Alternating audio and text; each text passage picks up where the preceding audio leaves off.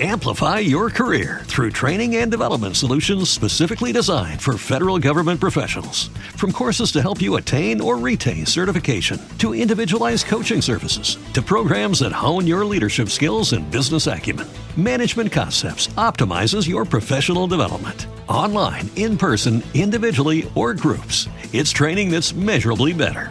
Learn more at managementconcepts.com. That's managementconcepts.com. What if you could have a career where the opportunities are as vast as our nation, where it's not about mission statements, but a shared mission?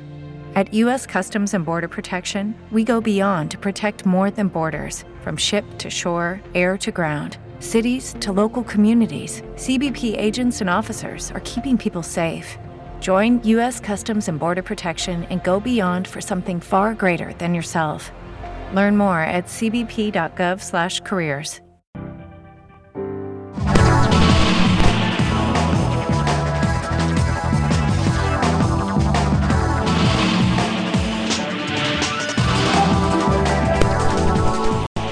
sido víctima de fraudes en herencia? Su respuesta en nuestra cuenta, arroba entre noticias GB en Twitter, utilizando la etiqueta EN Documentos. Le pedimos nos apoyen con la etiqueta porque es la manera más fácil de conseguir eh, su respuesta y que el doctor Raymond Horta aquí nos ayude en aclarar estas dudas. Hablamos del tema de fraudes en herencias. Yo dejaba una pregunta abierta en, la recomendación, quizá para una persona que tiene bienes y que se lo dejen, que le van para que sus hijos hereden y eviten todos estos eh, problemas tan engorrosos al momento de la sucesión. Pasa mucho, doctor. Eh, bueno, en mi, familia hay un caso, hay casos en los que el apellido de uno de mis tíos no está bien escrito, le falta una letra. Ese tipo de, ejemplos suelen ocurrir mucho. ¿Cómo se puede hacer en vida para evitar que esto pase luego que se conforme eh, la... Existen muchas cosas o, muchos métodos en ese sentido. Se hereda siempre que, se tenga, siempre que sea descendiente. Hasta los hijos no reconocidos tienen su derecho, nada más que hacer, hay que hacer el trámite para que sean eh, reconocidos. Está el mito del, de que si no me pusieron el acta de función, ya yo no tengo derecho a heredar. Eso no es así. El derecho a heredar se, se establece bien o con la partida de nacimiento o bien con la declaración de que una persona es hijo de otra. Eh, la señora Betsy Delgado 66 le corresponde heredar a la esposa de una herencia que recibió el esposo o solo heredan los hijos por herencia. Eso es bien interesante. Los, las herencias van directamente al cónyuge que lo recibe de parte de su familia. Eso no entra dentro de la comunidad conyugal. Es decir, cualquiera de los dos esposos que recibe una herencia, eso no entra dentro de la comunidad conyugal. Una cosa distinta es que cuando se muere uno de los esposos, entra a heredar el otro cónyuge como, con una parte como si fuera uno de los hijos.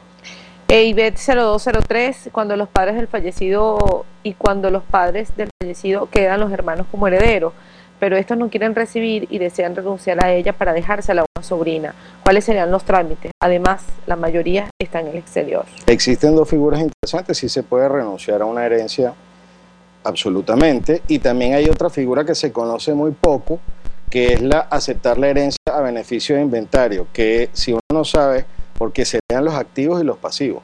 Si una persona recibe una herencia, es posible que si no lo sabía quede endeudado.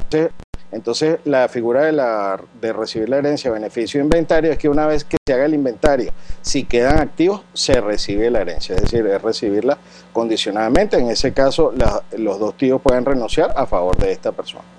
Eh, doctor, en cuanto a los fraudes de herencia, fíjese, y yo le quiero preguntar si esto pudiera, pudiera ser un fraude. La señora Sobeida Suárez escribe, mi madre murió hace cinco años, somos cinco hermanos y uno de ellos se posicionó de la vivienda y no ha sido posible ni sacarlo ni vender. ¿Qué se puede hacer? En ese caso, todos los hermanos son herederos y eso pasa muchísimo que uno de los hermanos queda en posesión del inmueble. Ahí se inicia eh, lo que se llama un proceso de partición, hay que iniciarlo en un tribunal civil y se pide que se le dé cada parte o su parte a cada uno de los herederos y si no hay un acuerdo, entonces hay que llegar hasta un proceso de subasta judicial, hacer un avalúo del inmueble, se vende y ese, y ese heredero que estaba allí sale de allí una ¿Y vez es un procedimiento que puede tardar cuánto tiempo más o menos? Eh, puede durar dos, tres años.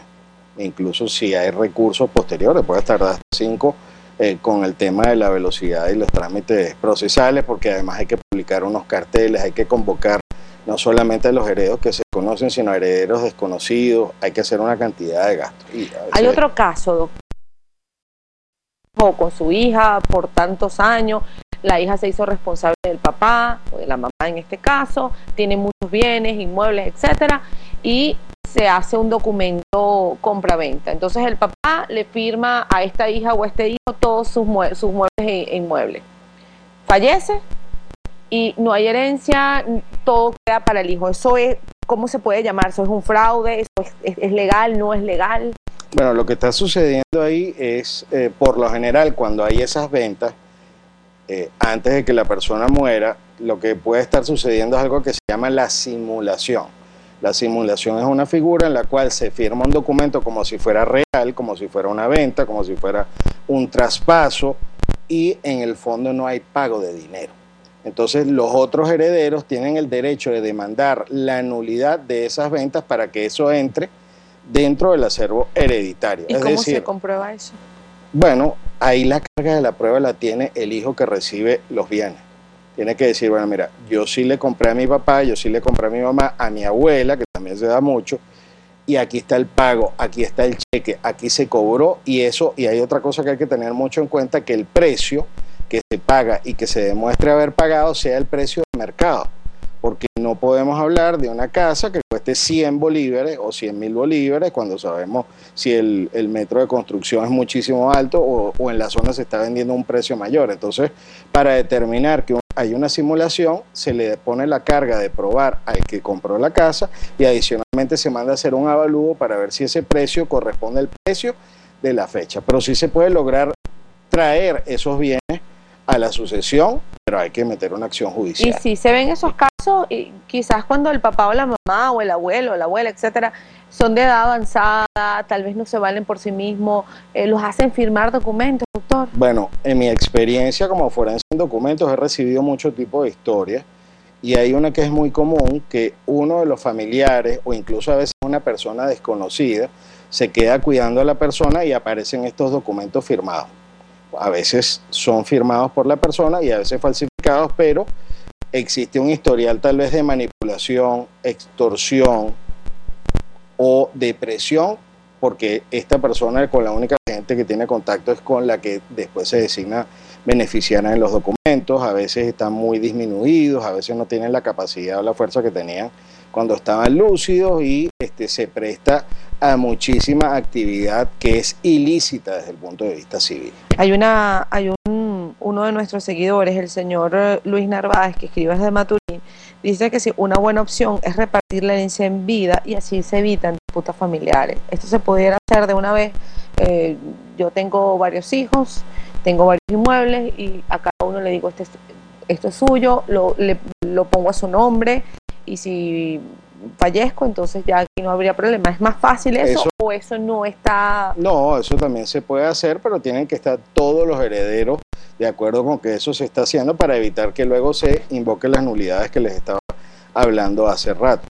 La señora Mora Paiva escribe, eh, ¿cómo garantizar la herencia de un menor de edad si la diferencia de edad entre sus hermanos mayores es significativa? ¿Cómo garantizar que pueda continuar viviendo y estudiando sin convenientes financieros?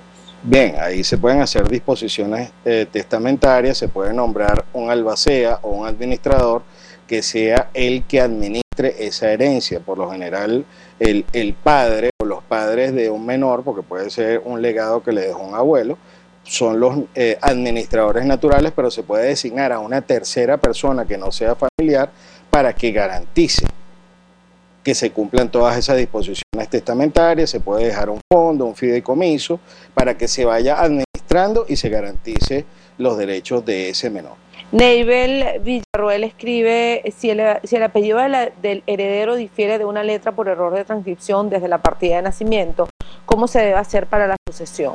Ya, ahí lo que se hace es una rectificación de partida, se aclaran todos los elementos. Eso actualmente es un trámite que se lleva, antes era por tribunales y ahora incluso se hace a nivel de registro civil. Escribe el señor Caduar 2018, ¿qué recomendaciones daría para resolver la sucesión de un ciudadano que deja un apartamento en su trámite inicial? Declara que se lo deja a su hermana especial y su hija. La hija nunca veló por su salud y vive desde pequeña en los Estados Unidos. Si fue su disposición testamentaria, no se puede cambiar. Es decir, haya sido o sea la condición, si esa es la voluntad de la persona, eso no se puede cambiar. Y aquí no se trata de si se lo merecía o no desde el punto de vista del tercero, es la disposición de la persona que falleció. José Luis eh, Tinoco escribe, ¿qué pasa si mi hermana me otorgó un testamento registrado en registro público? Bueno, eh, uno de los requisitos para que sea válido es que el testamento debe ser auténtico y debe otorgarse con eh, testigos conocidos, es decir, ese, en ese tipo de casos, si está otorgado legalmente, una vez que ocurra el fallecimiento, pues va, van a pasar a su propiedad los bienes. Mora Paiva, tengo un hijo menor de edad y dos mayores, ¿cómo garantizarles los derechos y la herencia del menor? No, o sea, los, derechos existen, todos, van a estar allí eh, a partir, es decir, el derecho sucesoral existe y esa protección existe automáticamente. Por cierto que con el tema de los poderes, que es un tema que habían preguntado hace rato, hay que tener mucho cuidado si ustedes le van a dar un poder a, otro heredero, ese poder debe estar limitado si hay muchos bienes.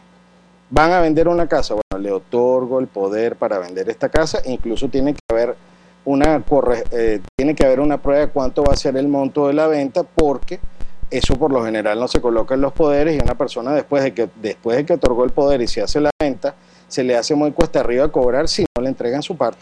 Eh, ya Clarita escribe, mi padre murió hace más de 30 años, era español y somos seis hijos, tres en matrimonio y tres fuera de él.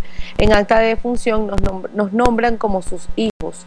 Hace dos meses me hablan mis hermanos para firmar un poder eh, a uno de los mayores para que venda una propiedad en España. Todo esto porque no nombran como hijos en acta de defunción, aunque no llevamos su apellido. No sé qué hacer. Eso ahí, en esa acta de defunción se el habernos nombrado a ellos se convirtió en un reconocimiento de, eh, de los hijos. eso, puede ser automáticamente. Bueno, eso, eso pasa, en este caso, los que, los que hicieron el acta de función, si fueron los hermanos, reconocieron a los otros hermanos y entonces los convirtieron en parte de la sucesión y eso se ha visto mucho.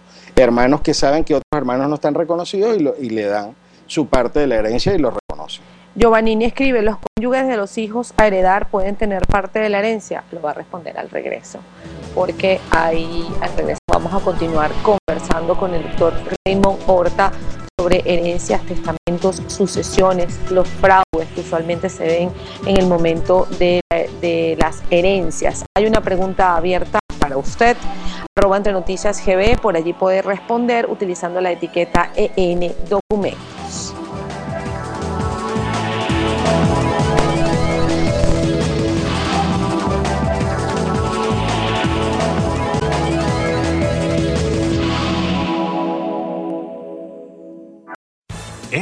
Your career through training and development solutions specifically designed for federal government professionals. From courses to help you attain or retain certification, to individualized coaching services, to programs that hone your leadership skills and business acumen, Management Concepts optimizes your professional development. Online, in person, individually, or groups, it's training that's measurably better.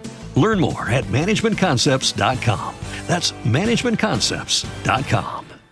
Como nuevo cliente de Western Union, puedes disfrutar de una tarifa de envío de 0 dólares en tu primera transferencia internacional de dinero en línea. Envía dinero a los tuyos en casa de manera rápida, fácil y conveniente. Visita westernunion.com o descarga nuestra app hoy mismo y tu primera tarifa de envío corre por nuestra cuenta. Aplican ganancias por cambio de moneda. No disponible para tarjetas de crédito y envíos a Cuba. Servicios proporcionados por Western Union Financial Services Inc. NMLS 906983 o Western Union International Services LLS NMLS 9069 85